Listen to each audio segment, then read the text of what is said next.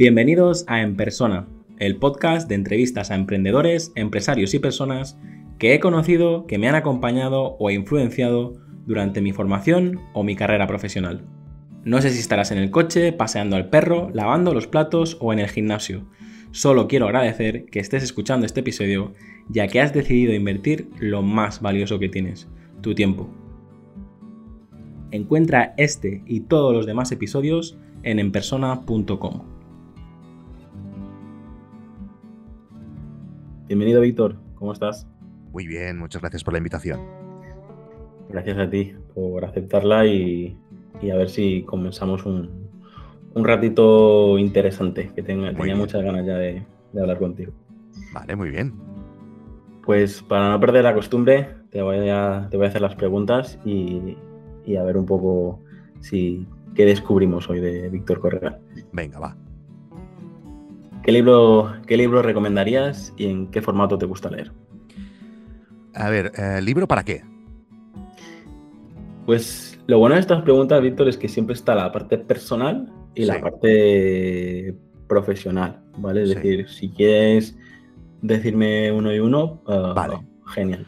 Pues mira, te voy a decir eh, un libro que yo creo que lo he leído hace un año o una cosa así, pero que me marcó bastante y supongo que por mi, por mi, por mi faceta y por, por la empresa que tengo. Y es el primer libro del fundador de Netflix, donde explica cómo, cómo lo hizo todo. Creo que en castellano se titula Esto nunca funcionará. Y bueno, evidentemente salvando las distancias, pues en algunas cosas sí que me vi reflejado por mi proyecto, por Guide Dog, en, lo que él hizo y en, lo que les costó y en muchas de las cosas que explica en el libro. Y ese libro a mí me ha marcado y, no, no tienes que tener una plataforma de streaming para que te guste. Yo creo que es un libro que podemos recomendar a mucha gente. He escuchado hablar de él, pero no, no lo he leído todavía. Y yo creo que te da muchos consejos, ¿no? De que mucha gente dice, wow, Netflix ha salido de la nada y ha triunfado, pero aquí se ve todo el recorrido, ¿no? El otro día creo que hicieron 28 años o algo así, imagínate, ¿no? Y, aún pierden dinero. entonces, eh, bueno, pues eh, eso a, mí me anima, la verdad. Y luego me has preguntado en qué formato. Pues ah, evidentemente estoy todo el día leyendo con iPad y con iPhone y ordenador, pero me gusta siempre llevar un libro de papel en la, en la mochila. Entonces, eh, siempre tengo, leo un montón de libros y también audiolibros utilizando tecnología, pero el papel también me gusta. Lo único que hago e, es no guardarlos, siempre luego lo regalo. Cuando lo he leído, lo regalo. Ayer leía un, un tweet de la llama Store, que son estos nuevos socios de Alex Martínez Vidal. Los conozco. Sí, sí, y que decía, en nuestra tienda tenemos uh, audiolibros en formato papel y no, me podría parar, no me podría parar de, reír. Javi, Javi, que ahora se encarga de las redes de La Llama y es un tío muy bueno que conozco desde hace muchos años y es muy bueno, muy bueno, tiene salidas así buenas. Al final es lo, que nos hace auténticos ¿no? y, y, les diferencia de cualquier casa de libro del corte inglés o incluso comprarte los libros en, en Amazon, ¿no? que, que aquí tienes esta, esta parte más de de, marca y, auténtico. Bueno, pues vamos a la parte audiovisual, que supongo que aquí nos podrás dar también una masterclass.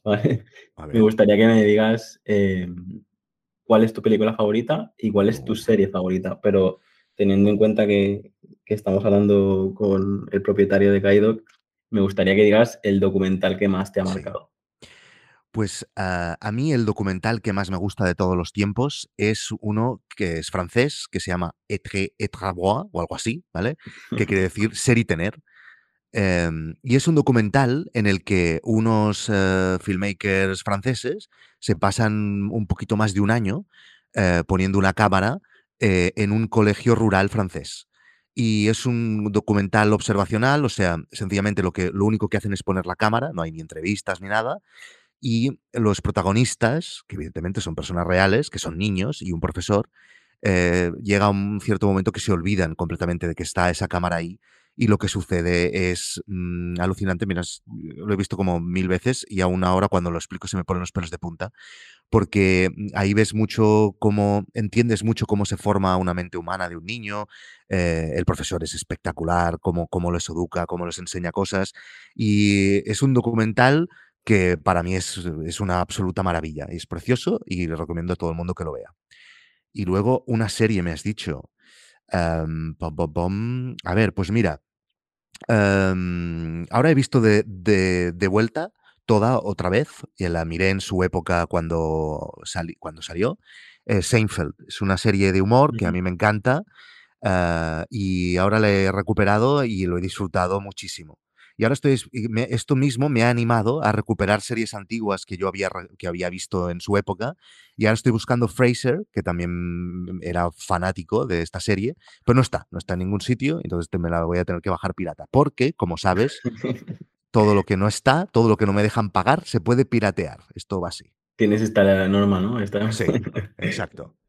La verdad que, eh, hoy en día, pues eso, es como, eh, no estás en Internet, no no existe, ¿no? Es decir, no toda esta gente que no que no se ha asociado a las plataformas y y ha puesto facilidades en, ya Mm, sea en Es la todo, música o ya sea en es todo dime. mucho más, más complicado. O sea, la cuestión seguramente es porque em, la productora o la major que tiene los derechos de Seinfeld está a punto de sacar en este país una plataforma y entonces ya no deja que esa serie esté en otras plataformas porque estará cuando él saque esa plataforma en, en- en ese país en concreto. Seguramente es algo así, pero para el usuario eh, es una, es una putada muy grande, porque hoy en día ya no me acuerdo ni cómo van los torrents ni nada, ¿sabes? Es una putada. Pero bueno, eh, lo tendré que hacer. Yo yo siempre he sido de de, pues, el típico amigo pesado de que cuando todo el mundo se se pasaba los torrents de aquí para allá, yo soy siempre he sido el el que el que ha hecho una norma parecida a la tuya, ¿no? De si se puede pagar por por tenerlo en en calidad, lo prefiero, claro. porque luego al sí. final siempre te acabas llevando sorpresas y y yo que también estudié cine y también me me apasiona este este mundillo, digo: "Mira, hay que dar de comer a a la Claro, industria". claro. Evidentemente, si no, si no pagásemos, se dejarían de hacer películas. Y esto mismo está pasando ahora también con la, la creación de contenidos de los pequeños creadores. La gente ya comienza a entender que eh, tiene sentido pagar también por pequeños creadores. Nos está costando, pero lo va entendiendo. Mira, antes de pas de te te voy a decir una cosa sobre esto, pero antes te Venga, quiero hacer 2 preguntas más. Una es, si en Gaido ya se puede ver este, eh, documental favorito que has mencionado francés. Sabía que me lo ibas a preguntar. Y la otra es, ¿qué tal Nomadland o No me no me Sí, sale el nombre ahora mismo. estoy por la mitad, ¿eh? No la acabé porque ya se hizo muy tarde ayer, supongo que viste mi tweet. Sí. Em, a ver, eh, no es asunto, eh, digo, a ver, que me lío de los nombres. Eh, esto, Ser y Tener no se puede ver aún, ¿vale? Porque mm, he, he hablado con los productores y podía estar disponible, pero Guide Dog tiene una, una característica que no es muy habitual en las plataformas y es que el 99% de los documentales que tenemos están disponibles worldwide, están disponibles en todo el mundo y Guide Dog también está disponible en todo el mundo, menos en, en países donde eh, Corea del Norte, como si dijéramos, en países donde no hay cosas, ¿vale? Em, entonces, bueno, hay torrents, pero no hay Gate Dog. Eh, entonces, mm, mm, sí, la podíamos poner y la teníamos a disposición, pero estaba limitada en muchos países. Entonces decidimos esperarnos un poco y eh, no ponerla aún porque nos gusta que todas nuestras películas estén disponibles en todo el mundo. Eh, y si me preguntas dónde se puede ver, pues no lo sé, pero recomiendo que os bajéis Just Watch, que es esta aplicación donde tú pones un título de una película y te dice en qué plataforma está disponible en tu país. Que por cierto, Guide Dog también está dentro de Just Watch. Yo la tengo la aplicación y además gracias a ti, no sé si fue en un podcast, en un tweet o en un blog o en un vídeo de YouTube, no sé dónde fue, pero ya me la ya me la bajé en su momento cuando vi un contenido tuyo. Y la verdad que es muy útil porque es como es un superpoder, ¿no? Sí, tienes sí. en un clic tienes tienes claro dónde está y dónde está. Que también es otra cosa que te iba a decir. Ahora, antes era, eh, pues cada serie era un poco más exclusiva de de de su de su canal, ¿no? Pues si estaba en Netflix, no estaban las demás, pero ahora yo veo, yo qué sé, series como Homeland, que te la encuentras entera también en Disney Plus, te la encuentras en Netflix, te la encuentras un poco por Mm, todo.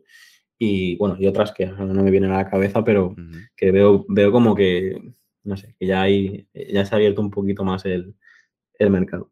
mm, Y respecto a lo que me decías sobre los creadores de contenido, yo creo que para las generaciones nuevas, Sí, los creadores de contenido se, se están convirtiendo en, en los cantantes de Operación Triunfo de mi generación o los futbolistas de, de mi generación. Antes todo el mundo soñaba en cantar y o jugar a fútbol y ahora ya la, la gente lo que quiere es conocer a, a Ibai, a De Gref, a Vegeta, a, todos estos, ¿sabes? Y yo, yo creo que, bueno, solo basta ver la que han liado estos días y, y todas las marcas que los, que los apoyen. Eh, pero creo que va a pasar esto, es decir, así como durante varias generaciones nos hemos vuelto locos a nivel social, ¿eh? no, no, nosotros, ni tú ni yo, pero a nivel social se ha vuelto locos con, con el fútbol y con tal. Eh, yo creo que las nuevas generaciones ya pasan de todo esto y, y, a lo mejor ven un actor famoso por la calle y no les hacen tanto caso como, como a su streamer favorito. Sí, sí, o no lo conocen, sí, sí, sí, sí, vamos por ahí. Pero no, no solo tenemos que pensar en estos así tan grandes, sino que eh, bueno, pequeños creadores que a lo mejor crean contenido. Esto, mira, por ejemplo, em, no, sé si me vas a sacar el tema de Overgroups, pero nosotros hemos, lo explico muy rápido, nosotros hemos hecho una herramienta que conecta Stripe con Telegram y entonces eh, em, te permite tener en un grupo privado de Telegram para una comunidad que tú tengas de una plataforma o lo que sea, eh, controlar quién puede estar o no dentro del grupo. Y entonces, a través de Overgroups vemos un montón de comunidades de gente que tiene unos temas alucinantes, de que dices, pero ¿cómo puede ser que alguien haya montado un negocio alrededor de esto. Em, eh, bueno, no, voy a decir eh, nombres porque son eh, clientes y no voy a revelar qué clientes están, ¿no? Pero cosas que nosotros vemos que tienen temas tal y hay 300, 400 personas apuntadas pagando a ese membership y, y, lo vemos por los grupos que crean, ¿no? Entonces, eh, hay unos micromundos alucinantes y esto mm, y, ahora que estamos eh, evangelizando a la gente, ¿no? hacemos, eh, estamos en esa fase en la que estamos intentando hacer que la gente vea que sí que tiene sentido pagar también por estos contenidos. Ya pagan por Netflix, ya pagan por HBO, pues ahora también mm, la gente se comienza a dar cuenta que también tiene sentido pagar para estos pequeños creadores. Y los micromundos que hay eh, son alucinantes y seguramente los seguidores pues también tendrán muchas ganas de conocer a ese creador y hacer eventos y todo, ¿no? O sea que también lo vemos en, en pequeños mundos que no son Ibai y Vegeta y todos estos. Sí, sí, yo, yo mismo me lo intento aplicar, pero bueno, es los casos conocidos que a lo mejor todo el mundo puede empezar a conocer porque están eh, pues de Gref ha ido al hormiguero, y vaya ha ido al telediario, es decir, he, usado estos nombres porque a lo mejor hay mucha gente que, que, los conoce porque han interrumpido, digamos, en el, en el día a día mainstream.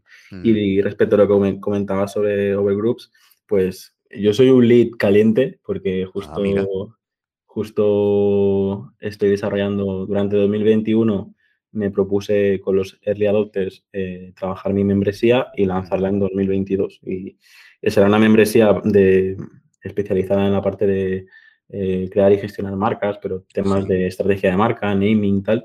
Y es lo que tú dices, es un micro nicho de mercado. Dentro de la comunicación corporativa está dentro del marketing, dentro del marketing está dentro del branding y dentro del branding está dentro de la parte de estrategia de marca.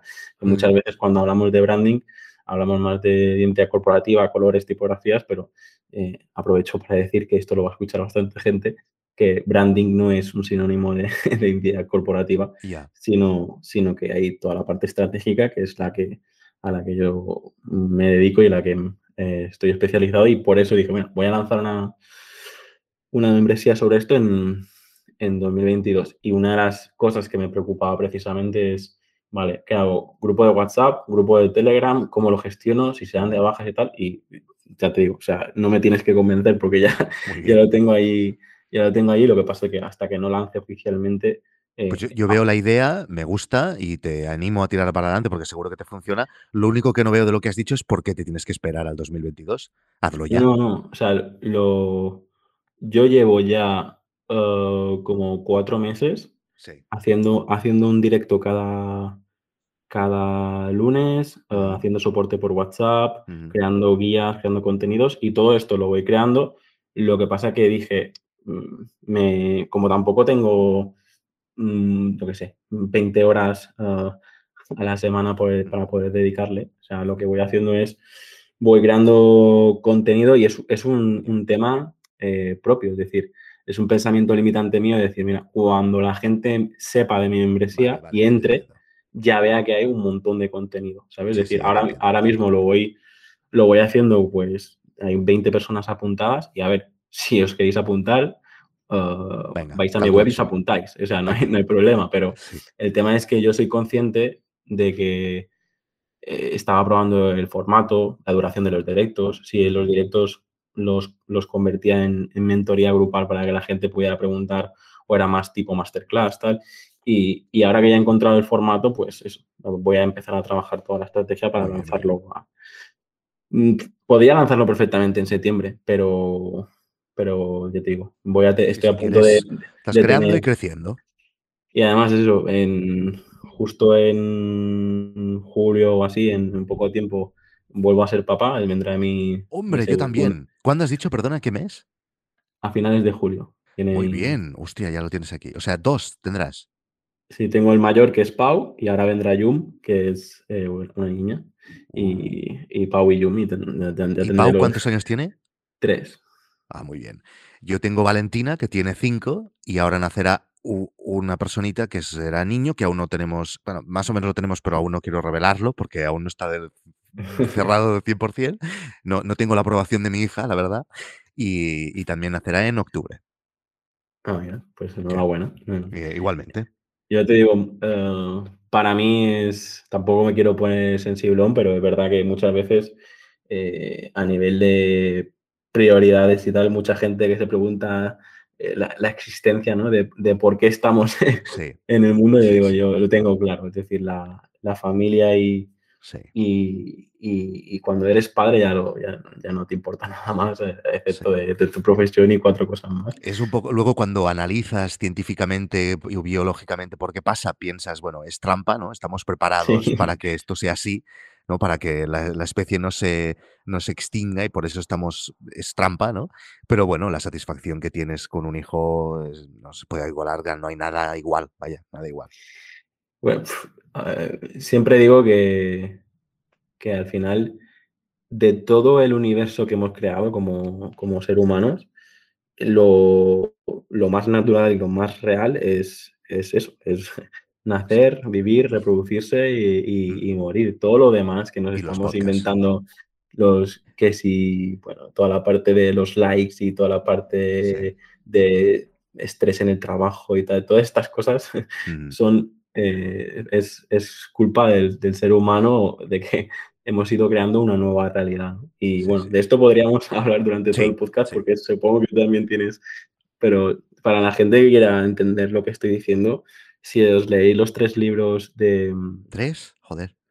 De, sí, los de Sapiens, ah, sí, eh, Homo Deus y el siglo XXI. Sí. Ahora no me ayúdame con el autor, que se me ha ido. Noah... Um... Sí, Yavari o Harari o algo así. Sí, es que, es un nombre me venía Naval a la cabeza, pero no, no tiene nada No, Naval es aquel del Twitter, sí. sí, Espera, Homo Deus, eh, autor. Vamos a ver, chicos, estamos ahora mismo en directo. Uh, Homo Deus, no a, Harari, no a Harari. Yuval no a Harari. Ah, Eso es. Claro, si quieren que nos acordemos de sus nombres, pues que lo pongan más fácil. No, bueno, lo que tiene es, supongo que en Israel es un nombre corriente, como aquí Juan Pérez, pero... Sí, claro, es el García eh, de toda la vida. Vale, es, es israeliano, no sabía esto. Pues estos, estos tres libros a mí Mm, ya te digo, tanto en papel como en audiolibro me han explotado la, cabeza. A veces suelo hacer eso de, tener un libro en, en, papel y, ah, pues no sé, como que me cuesta acabar de disfrutarlo y ahora, por ejemplo, que he estado eh, un par de días de, bueno, una semana de viaje, un par de días, ¿no? Eh, me han acompañado los, los audiolibros y es, es, una barbaridad la cantidad de mensajes que, que hay en estos tres libros Mm. que, que van un poco a lo, a lo, que estaba hablando, ¿no? que el ser humano está creando una realidad y todas las guerras y todos los problemas que tenemos al final no lo estamos creando nosotros mismos y bueno, el siguiente que va a venir es toda la parte de, robótica y tal y, plantea cosas como que algo tan, eh, tan natural ya o tan real como cuidar a tus mayores o cuidar a tus hijos, pues probablemente el día de mañana el día de mañana los gobiernos se tengan que plantear eh, que haya un, un, sueldo básico universal mm. para cuidar a tus propios hijos y para cuidar a tus padres, porque, porque la gente no tendrá necesidad de trabajar, pero sí tendrá necesidad de, sentirse realizada y de tener un sueldo, ¿sabes? Eh, y, y, es como, ahí ya podríamos hablar durante horas, Víctor. Así que no sé si quieres aportar algo. Y, no, es pues que de hecho lo del sueldo básico universal ya, ya algún pequeño primer paso ya vamos haciendo, ¿no? Eh, la seguridad social es eso. El, eh, cuando estás en el paro, pues también es eso, ¿no? Es un primer paso, ¿no? Evidentemente es distinto, pero sí, sí, vamos hacia allí, vamos hacia allí. Y a mí, yo no sé si lo viviremos nosotros, pero es una, es una época que me gustaría vivir, la verdad. No solo por lo que has dicho, sino, bueno, por todos los campos que se nos abren de exploración del universo, de, de, robótica, de cómo será la sociedad cuando eh, haya tanta gente que no tenga que trabajar, pero habrá un montón que sí. Y nosotros estamos en un, en un lugar privilegiado en este aspecto, porque mm, será muy complicado que alguien pueda sustituirnos a nosotros como, como creadores, ¿no? Eso será complicado. Evidentemente, a lo mejor habrá un 80% de los trabajos que será fácil de sustituir, pero los otros, aunque van, también van saliendo cosas que te hacen pensar lo contrario, como todo esto del GP3, este de la inteligencia artificial y los, los algoritmos que crean textos y tal, que también ya los están comenzando a aplicar con eh, vídeo y con audio, hostia, también te cagas ahí, pero bueno, eh, ya nos inventaremos otra cosa. Y bueno, y, ya te digo que yo creo que a lo mejor nosotros no, no lo viviremos, nuestros hijos. Yo creo que se ha acelerado todo tanto que todo lo que te estoy diciendo está planeado para 2050 y mm. tú y yo en 2050 mm, todavía no nos podremos atar los cordones, yo creo. ¿eh? que yo creo que... A ver, a ver, a ver.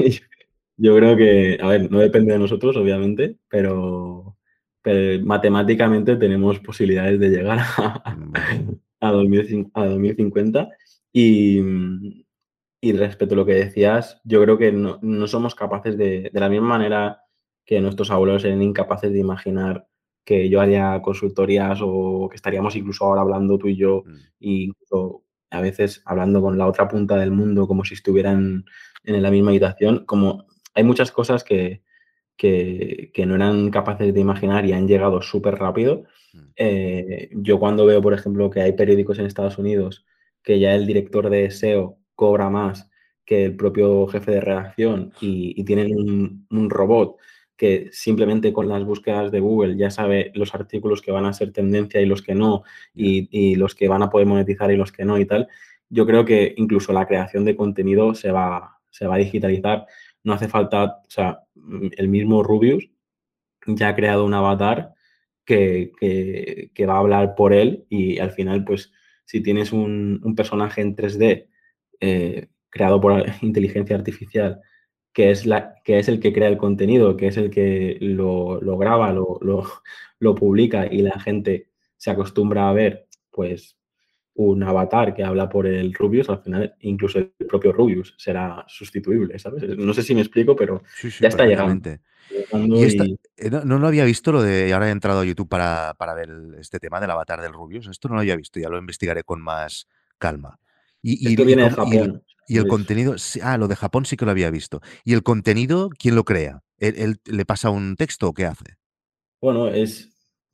Tú sabrás tanto como yo que cuando un personaje se hace famoso, se intenta rodear de, un equipo y, pues, para poner un ejemplo tradicional, Andreu Buenafuente, eh, al final lo que hace siempre pone su toque personal, pero los últimos años eh, cada día se, pone delante de una cámara diciendo lo que han escrito un equipo de cuatro o cinco guionistas. Por lo tanto, al final supongo que este contenido del Rubius y tal, pues lo hará un equipo de guionistas y un equipo de, de, personas y al final en vez de que el Rubius lo diga, lo va a decir el, lo va a decir el, propio, el propio monigote, ¿no? Mm, mm. Y, pero bueno, ya te digo, es que si, si empezamos a hablar que si de Cortana, que si Siri, que si todo lo que todo lo que ya está, ya es, ya es bien utilizado, ya es brutal.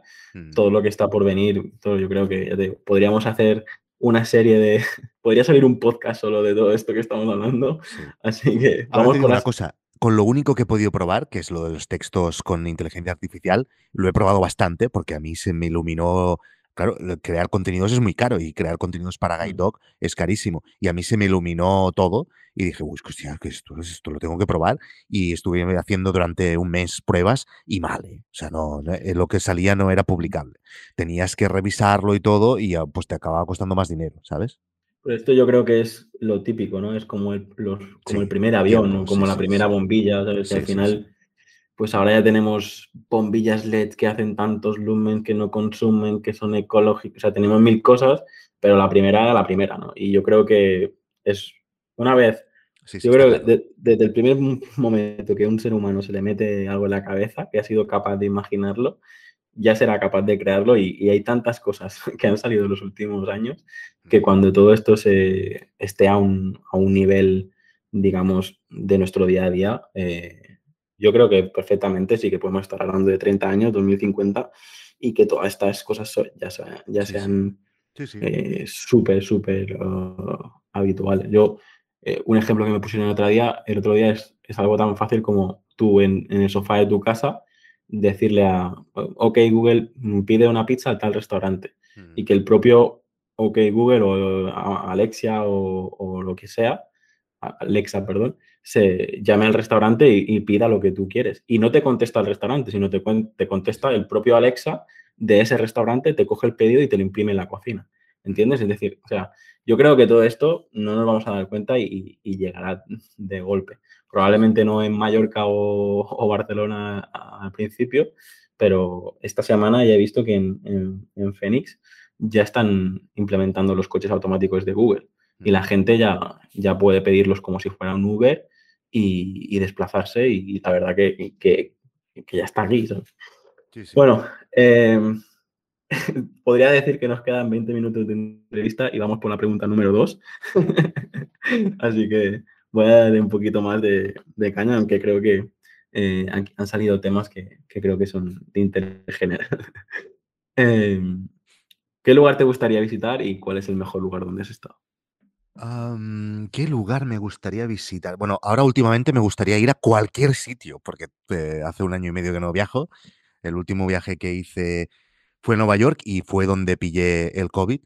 Y, mm, entonces, eh, pues hace un año y medio que no voy, que no me muevo.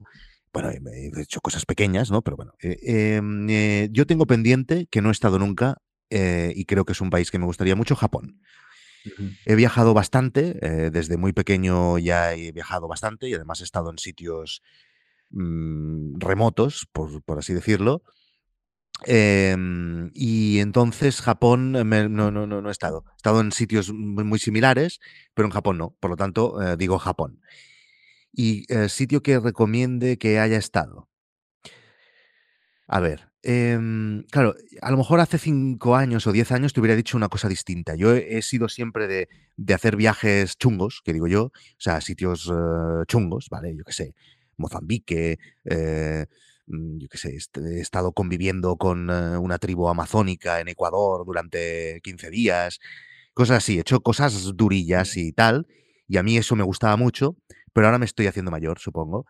Y ahora si tú me dices, te vas 15 días a no sé qué coño país, a Irán, y, te diría, hostia, no. Vale, eh, entonces, un país que recomiende mucho, em, pues mira, te voy a decir lo contrario a eso, y es, por ejemplo, eh, Bora Bora. Bora Bora es un sitio eh, que espectacular, que si te lo puedes permitir ir una vez, es brutal, porque ahí eso es, es un puto paraíso. ¿Qué te parece la recomendación? Pues tomaré nota. La verdad que tengo, tengo muchas recomendaciones después de tantas entrevistas, pero yo también soy más de, quedarme por, por mi zona. Y, sí que te puedo decir. Te acaba rápido, ¿eh? Lo tuyo. bueno, esta es la imagen que tenéis vosotros, pero yo, yo creo que tanto en Formentera como en Menorca como en Mallorca hay, hay muchísimas cosas que, no es lo que sale, que, no, no, es lo que todo el mundo conoce claro, em pero, si me lo dijera esto un americano, pues entiendes que por comparación vosotros os lo acabáis antes. Obvio, obvio, vale, Lo, que, lo que sí te iba a decir es eso, que yo siempre defiendo de que en, pues tanto a nivel gastronómico como a nivel eh, ocio tal, hay muchas más Mallorcas que no, no solo la calle de Magaluf, ¿sabes? Sí, hombre, claro, claro. Y, y, te iba a decir que a mí me ha pasado esto, he estado en pocos sitios, eh, Londres y tal, pero el viaje que más ilusión y mejor me lo he pasado ha sido en, Japón precisamente y, yo sería uno de los viajes que si pudiera haría una vez al año, porque es, como viajar al futuro, ¿sabes? En, muchas cosas eh, estaría, o sea, digo, es, es algo que no me importaría. No me gusta viajar así como, por ejemplo, a mi mujer estaría cada día con, eh, con la mochila a cuestas y viajando de lado a lado. Eh, yo no, yo soy más de, de, estar en, en, mi zona de confort, eh, digamos, no, no, en el trabajo, sino a nivel personal. Y, mm, Víctor, mm, ¿qué reto tienes todavía pendiente de cumplir? Y de todo lo que has hecho, eh, ¿de qué te sientes más orgulloso? ¿vale? Y aquí supongo que me hablarás a nivel personal, pero intenta ver qué nos puedes contar a nivel profesional. Eh, algún reto, hmm. porque tú también eres de, montar varios proyectos y tal. no sé, los siguientes retos que tengas pendiente de cumplir y, y de lo que has hecho hasta ahora, de qué te sientes más orgulloso. Yo siempre me marco retos muy pequeños que voy intentando cumplir eh, en, pocas semanas o en días, ¿vale? Y eso es lo que más me motiva, ¿no? Pero supongo que lo que te diría, y no es un reto, porque yo tampoco me lo he planteado así, pero te lo digo porque como veo que estoy yendo hacia allí y ahora ya tengo ganas que se cumpla. Y es, em, evidentemente, mi negocio principal es Guide Dog y eso es lo que, eh, lo que genero más dinero, etcétera. Pero eh, yo tengo el hobby de los podcasts y de hacer el tonto en YouTube. Y estoy viendo que esto que para mí es un hobby se está convirtiendo en, un negocio muy importante.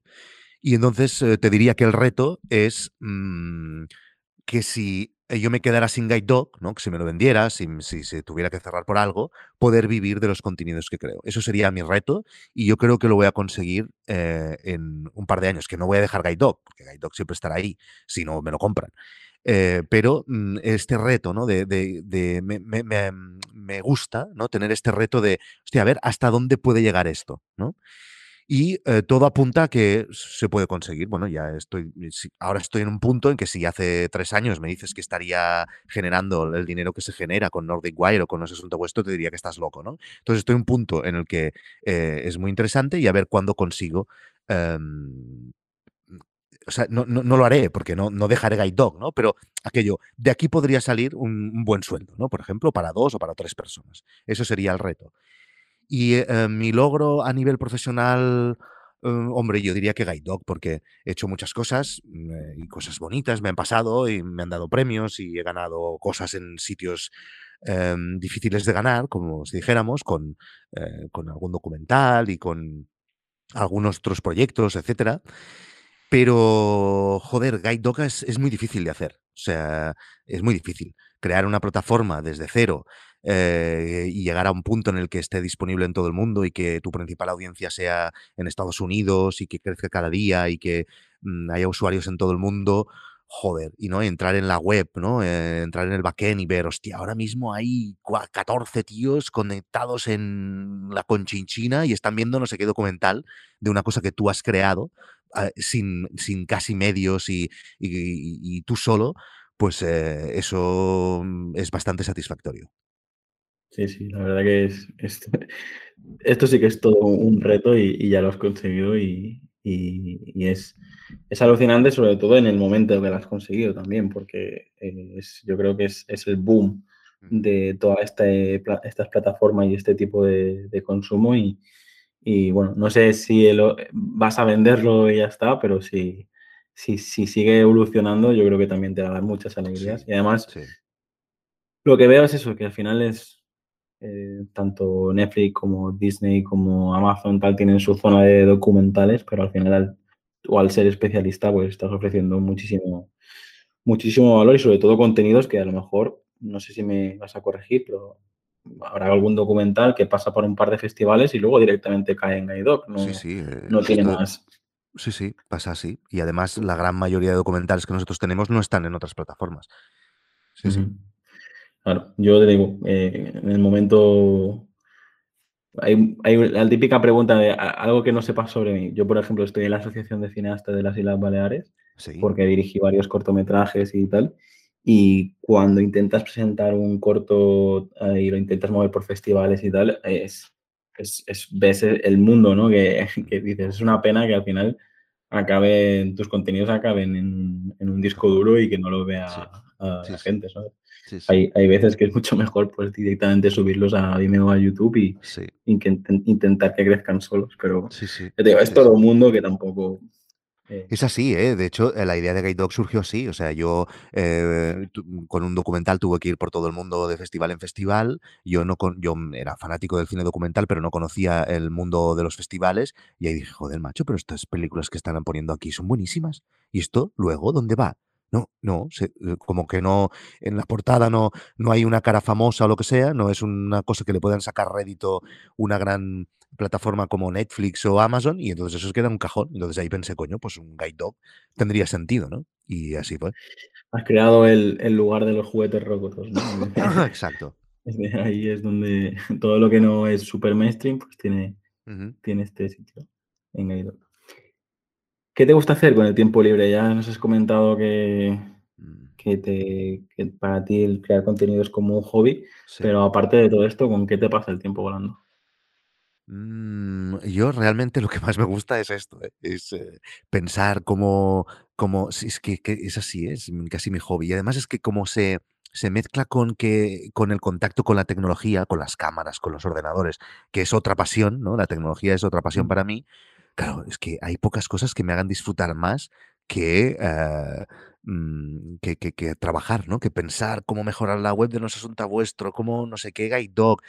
Eso ahí disfruto. Entonces, claro, si no te puedo decir eso porque eso ya es mi trabajo eh, y tampoco te puedo decir Nordic Wire y, y- y no es asunto vuestro, pues a ver, eh, estando, estar con mi hija, eh, viajar, mm, estar tranquilo en la playa y leer, escuchar podcasts, cocinar. bah, las cosas típicas. No, no hago ni parapente, ni, ni voy en bicicleta mucho, ni hago cosas. No tengo un hobby así del rollo. "Oh, cada domingo me voy con la moto a no sé dónde. No, no hago nada de eso. Te pasa un poco como a mí, que al final es, eh, lo que hacemos es prácticamente ¿no? nuestro principal hobby Sí, sí, invertimos el tiempo en esto. sí, sí. ¿Cuál dirías que es tu mayor virtud y cuál dirías que es tu mayor defecto? Ah, uy, uy, qué putada de preguntas, madre mía. A ver, mi mayor virtud, mi mayor virtud. eh, a ver, yo creo que soy buena persona. Creo que soy buena persona. Y, y no me lleves la contraria. Y si no te mato. Y mi mayor defecto. mm, a veces, eh, mira, te voy a decir lo que, ma- lo que menos les gusta a mi familia, ¿vale? Soy un tío muy puntual.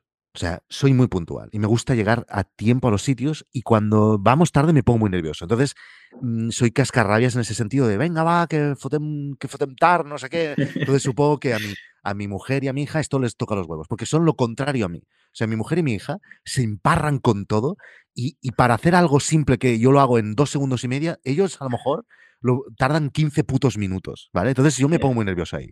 Y ya intento controlarme y no ser muy cascarrabias, pero por las mañanas es donde sale el Víctor, que ya me dirás, sencillamente quiero llegar pronto al cole, ¿sabes? O sea, quiero llegar puntual, porque si no tengo que pasar por otra puta puerta y no tengo ganas, quiero ir a la puerta de todo el mundo, ¿sabes?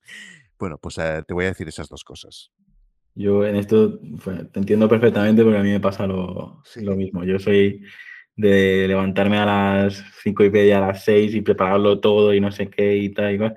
Y mi, mi hijo y mi mujer, pues a las ocho y cuarto tenemos que estar en, en la escoleta o en la Sí. guardería Sí. y a lo mejor son las ocho menos diez Sí, y sí. todavía están en un la desastre, un desastre, un desastre, un desastre. Me pone, me pone de los nervios, sí, sí. Además es que la gente que no seáis puntuales, tenéis, que esto se lo digo cada vez a mi mujer, porque mi mujer es así, o sea, ella no eh, es optimista, se piensa que llegará siempre a todos sitios y tú es imposible que llegues si estás saliendo justo a la hora donde tenías que estar a la otra punta de Barcelona, ¿sabes? Entonces yo, yo esto siempre digo, es que es de mala educación, o sea, estás, estás jugando con el tiempo de la, de la otra gente, lo estás haciendo esperar y eso es de mala educación, es muy feo, es, es lo peor que puedes hacer. Por cierto, he llegado un poco tarde a esta entrevista, ahora Bueno, que pero- digo esto, pero era porque no encontraba el link este que dices que me, que me envió Calendly exact- eh, automáticamente, pero no es verdad, no lo he recibido, debe estar en spam. Bueno, puede Bueno. ser que, puede ser que, que, que tu super Gmail que tienes ahí montado sí, eh, sí, lo haya mandado a, promociones o cualquier cosa. Pero normalmente, ya te digo, o sea, yo mm, como no tengo vuestro contacto directo, pues suelo, o sea, no tengo el teléfono y tal, pues suelo esperar aquí 10 minutitos antes a ver si, si, os conectáis y si no ya pues miro el mail, que ha sido tu caso, miro el mail y digo, uy, no encuentra el enlace. Eh, pero no te preocupes. A ver, mm, estoy en un momento que, que- que tú me vas a entender porque al final creé un formato y ahora tengo preguntas aquí, que, qué vicios tienes, qué canción te gusta, no sé qué, Mm. tal.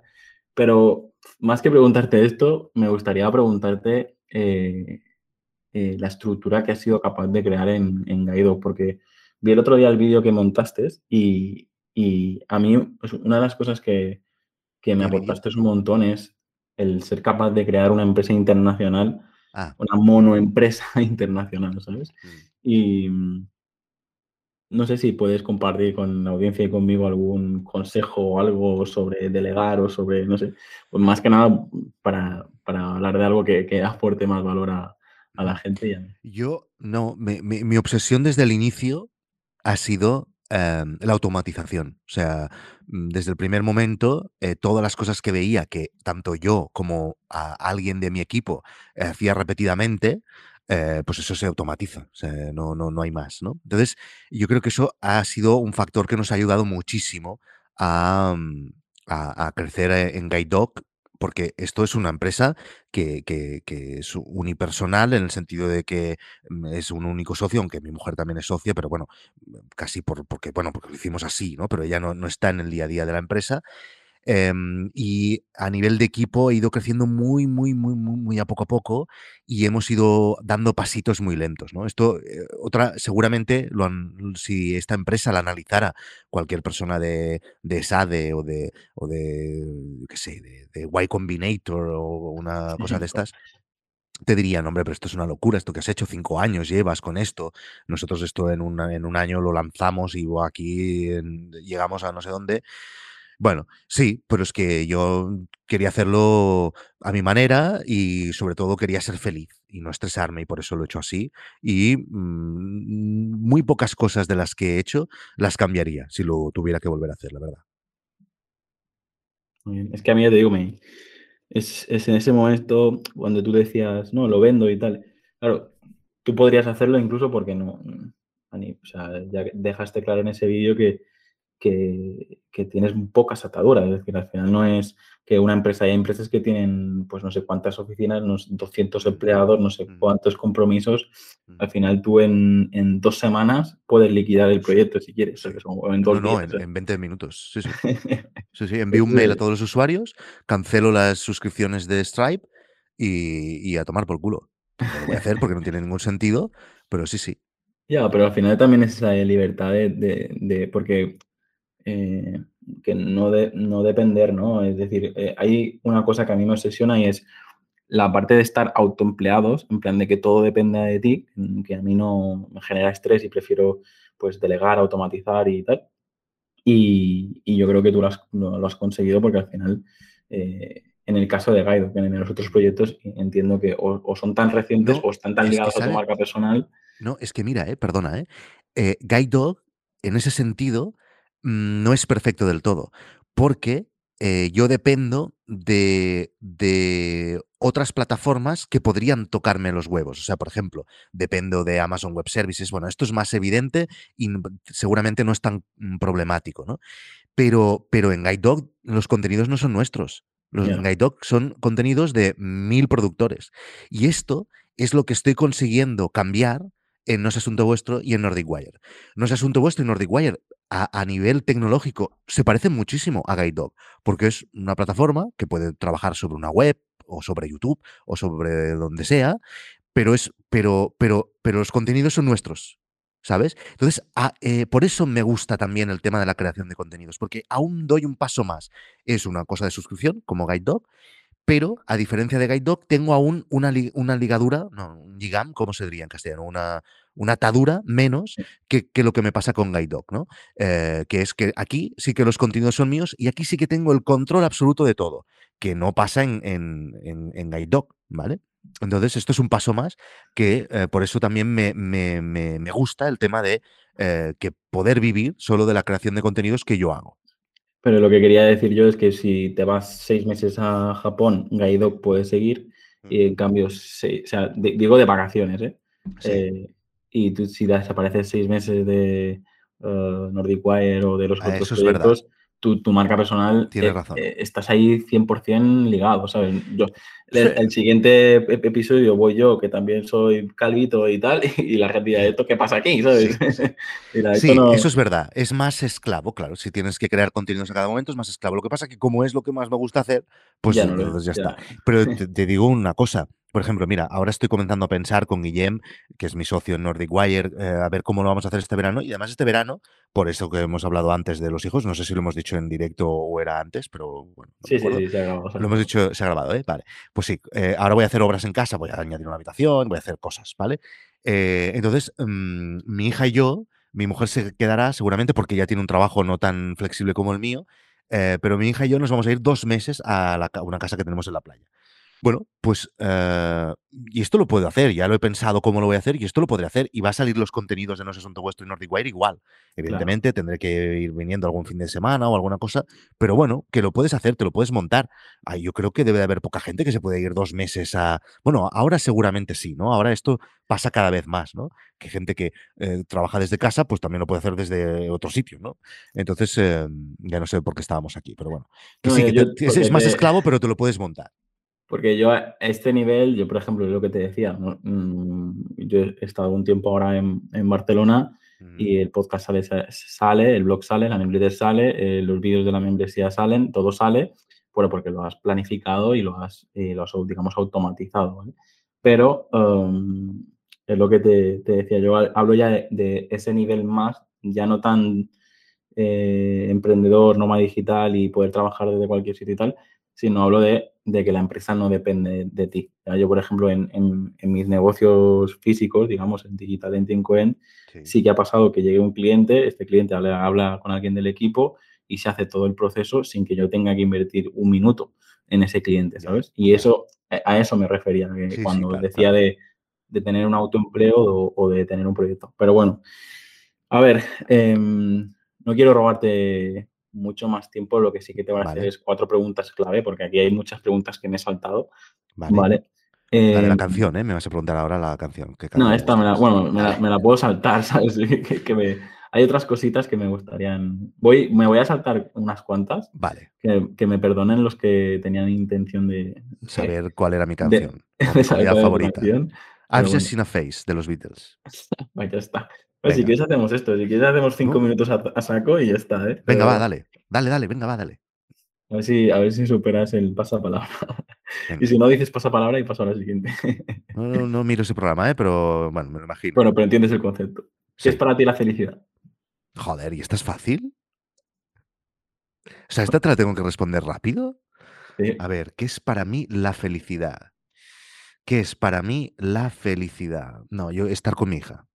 Mi mujer, venga, también. Pero más con mi hija. Por si lo escucha, ¿no? Sí. ¿Qué consejo le darías a tu yo de niño? Eh, Víctor, con 10 añitos, ¿qué le dirías? Ve- no estudies periodismo y eh, vea la carrera de development, de, de informática. Programación, sí.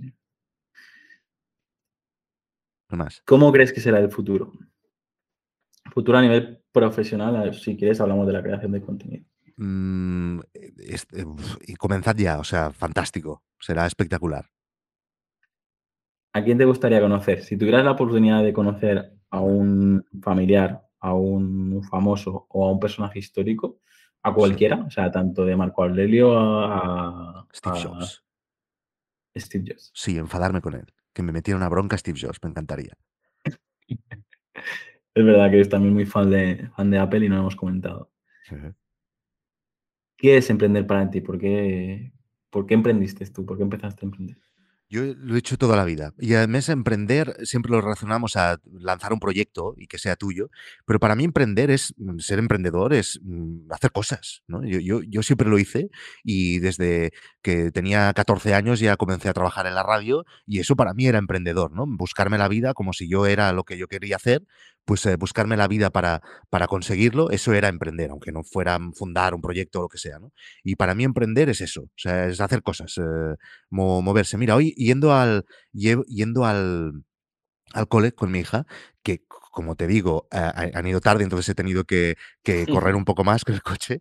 Eh, paso siempre por una, por una carretera, aquí en, no es una carretera, es una calle, pero de estas así con una arbolada y tal, aquí San Cugat, aquí ponen árboles en todos sitios en, en San Cugat, ¿vale?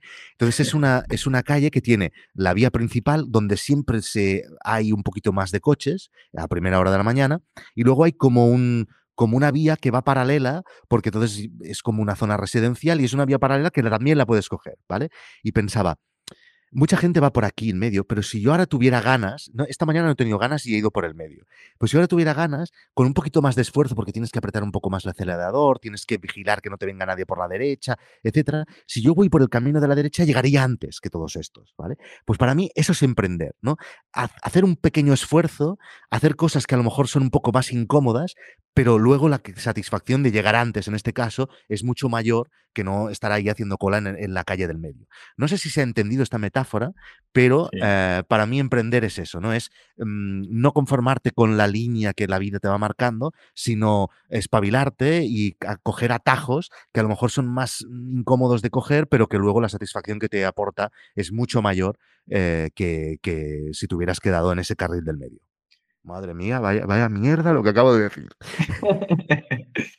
no, Víctor, se ha entendido. Yo, al menos, mientras me, lo explicabas, eh, en mi cabeza es pues la típica imagen como hacer senderismo, irte de excursión y, coger la ruta evidente que coge todo el mundo o, crearte tú la, la propia, ¿no? La, tu propia ruta, ¿no? Y pues al final, pues las experiencias, lo que ves, lo que eh, las, cosas que te encuentras es totalmente diferente, ¿no? Y, y es, es eh, pagas esa libertad. Si luego al, al, siguiente árbol te cruzas con un caimán y te, y te devora una pierna, pues mira, pues listo. Sí, exacto, exacto. Eso es el riesgo. ¿Cómo te gustaría ser recordado?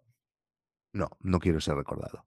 Me da absolutamente igual si hablamos a nivel profesional. O sea, ¿no? Esto a veces lo pienso, ¿eh? es que me da absolutamente igual. Porque a veces pienso, hostia, ¿y estos vídeos cuando yo me muera de aquí 100 años estarán colgados en YouTube, ¿no? Y estos podcasts, alguien a lo mejor entiende, pero es que me la suda, o sea, me la suda totalmente. Hombre, a mí me gustaría que mi hija tenga un buen recuerdo de su padre cuando ella ya sea mayor y yo ya no esté, eso sí, pero lo otro me la suda totalmente. No he venido aquí a ser recordado, he venido aquí a pasármelo bien. El otro día yo pensé en esto y de hecho creo que lo he dicho en algún episodio, pero no tan claro como lo voy a decir ahora. Y es que yo de pequeñito, cuando tu, tuve la, conciencia de, la muerte, de que, que en cualquier momento, o sea, se murió un tío mío y el, verlo, el, verlo en la cama y, pues el duelo de toda la familia y tal, dije, hostia, que esto pasa, que, que, que nos vamos y la gente te añora, ¿no? Lo primero que hice, que prácticamente no sabía ni, ni escribir, pues eh, como que redacté una carta, ¿no? Porque si algún día me moría joven, pues la gente lo pudiera leer y entendiera qué pensaba, ¿no? ¿Y la tienes? Eh, sí, pero... Es, ¿Te la has leído? Es, es, es que es, prácticamente es, eh, bueno, son banalidades, es decir, son cosas súper evidentes, pero sí que en ese momento tenía mucha importancia para, para mí y la siguen teniendo, ¿no? Mm. Pero ahí lo que me di cuenta el otro día, y por eso te lo estaba diciendo, es que pillé a mi madre, que prácticamente no sabe ni manejar un smartphone, eh, escuchando los, episodios en, YouTube. Y dice, estoy disfrutando de escucharte hablar y de conocerte. yo, coño, que es mi madre, ¿sabes? Porque claro, aquí cuento muchas cosas que no lo cuento en un domingo en una comida familiar, ¿sabes? y, yo creo que eh, pasará eso. Todos estos contenidos que estamos creando, claro, los puede ver cualquiera en cualquier momento y, creo que es todavía no se ha estudiado el impacto que va a tener esto, ¿sabes? Porque sí, y, recuerdo las típicas películas, pues los típicos dos enamorados, que la, chica se quedaba de, bueno, llorando en la cama. Mm, escuchando una y otra vez un, buzón de voz del último mensaje del novio, ¿no? Pues la típica película así. Pues imagínate si tienes 200 episodios del podcast de tu pareja. No, es brutal eso, no, te peta la Pero es bueno, es bueno o, es malo. Es bueno. Para mí no, porque yo creo que, como te he dicho antes, todo nace, crece, vive y muere. Y, claro, es que a lo mejor deberíamos implementar esto, a lo mejor es una idea de negocio, el botón de, de me muerto, ¿no? Y que cuando yo me muera, que se borre todo. Eso pasó en Facebook y ahí, hay proyectos así de, en plan, te mueres y que todo lo que tienes en, Facebook desaparezca porque si esto, no... ¿Esto es posible? Yo no sé. ¿Puedes activar la opción? Sí, sí, sí. Yo, por ejemplo, tuve un, un, caso con un primo mío que, bueno, falleció con 33 años y yo tuve que encargarme de hablar con Facebook y quitar todo porque, claro, eh, luego, pues es lo típico, ¿no? Eh, tu primo ya está muerto desde hace un año y te sale el recordatorio. Eh, un año de, o sea, de una fiesta que estuviste con él o fotos que tienes con él, ¿sabes? Las mejores fotos de tus amistades. Y dices, hostia, ¿esto qué hace aquí? ¿Sabes? Y, y sí, sí, yo creo que es algo que lo típico, que pues como ahora, ¿no? Que hemos construido y, arquitectura y construcción y no sé qué y tal, y, ahora estamos empezando a hablar de construcción ecológica, de pensar en el medio ambiente y tal, cuando nuestros abuelos ya construían así, cuando cualquier tribu ya construía así, ¿sabes? o sea, yo creo que, bueno, soy muy pesado, Vito, yo creo que podríamos hablar de mil temas y, justo me pillas en un momento de que parece que desayunaba lengua, así que... está bien, está bien. Vamos a, terminar con dos preguntitas. Sí, este, recordemos que estamos en la sección de preguntas cortas, ¿eh? Venga, adelante. preguntas cortas, sí. Las respuestas son largas. y las réplicas son largas. ya termino. ¿Qué lema te define? Dime uno. Yo llevo tatuado la frase, y esto es verdad, en otro idioma chungo de no me acuerdo qué país. Em, never stop exploring, o sea, nunca dejar de explorar. Y me define eso. Muy bien, pues ya tengo título para el podcast. Venga. Y, la última es si tienes alguna historia más que contar o algo que promocionar. Creo que no, hemos, no nos hemos dejado ningún proyecto, pero si quieres acabar de hacer un pequeño call to action mm. para que la gente que haya dicho, hostia, esto me interesa, eh, ¿dónde te puede encontrar? Bueno, si van a victorcorreal.com, ahí está todo lo que he hecho y todo lo que hago. Y si quieren escuchar, por ejemplo, podcast de emprendimiento, pues no es asunto vuestro, que comiencen por los podcasts en abierto y, luego ya, ya verán que les voy guiando hasta que me den su dinero. Ya está. Eso también es eh, digno de admirar porque estamos creando contenido y de alguna manera hay que, hay que empezar a valorar a los creadores de contenido como es ahora. Sí. Pues nada, Víctor, eh, tengo esta sensación extraña de decir, ostras, eh, hemos hablado mucho, pero podríamos hablar muchísimo más. Sí, hombre, claro que sí, toda la vida. Yo creo con que... una cerveza al lado ya sería la rehostia. Sí, sí, sí. De hecho, justo eh, estos días que, tuve que estar por Barcelona, digo, un poco más y, si hubiese podido, digo, hacemos el podcast ahí directamente ah, pues en, en, vivo, ¿no? Pero al final es lo que te comenté, lo podría haber hecho, pero no tendría la, instalación, familia por al lado, tal, y que durante el confinamiento fue así, ¿sabes? Que, tuve que grabar de cualquier manera, pero bueno. Eh, Víctor, un placer. Igualmente.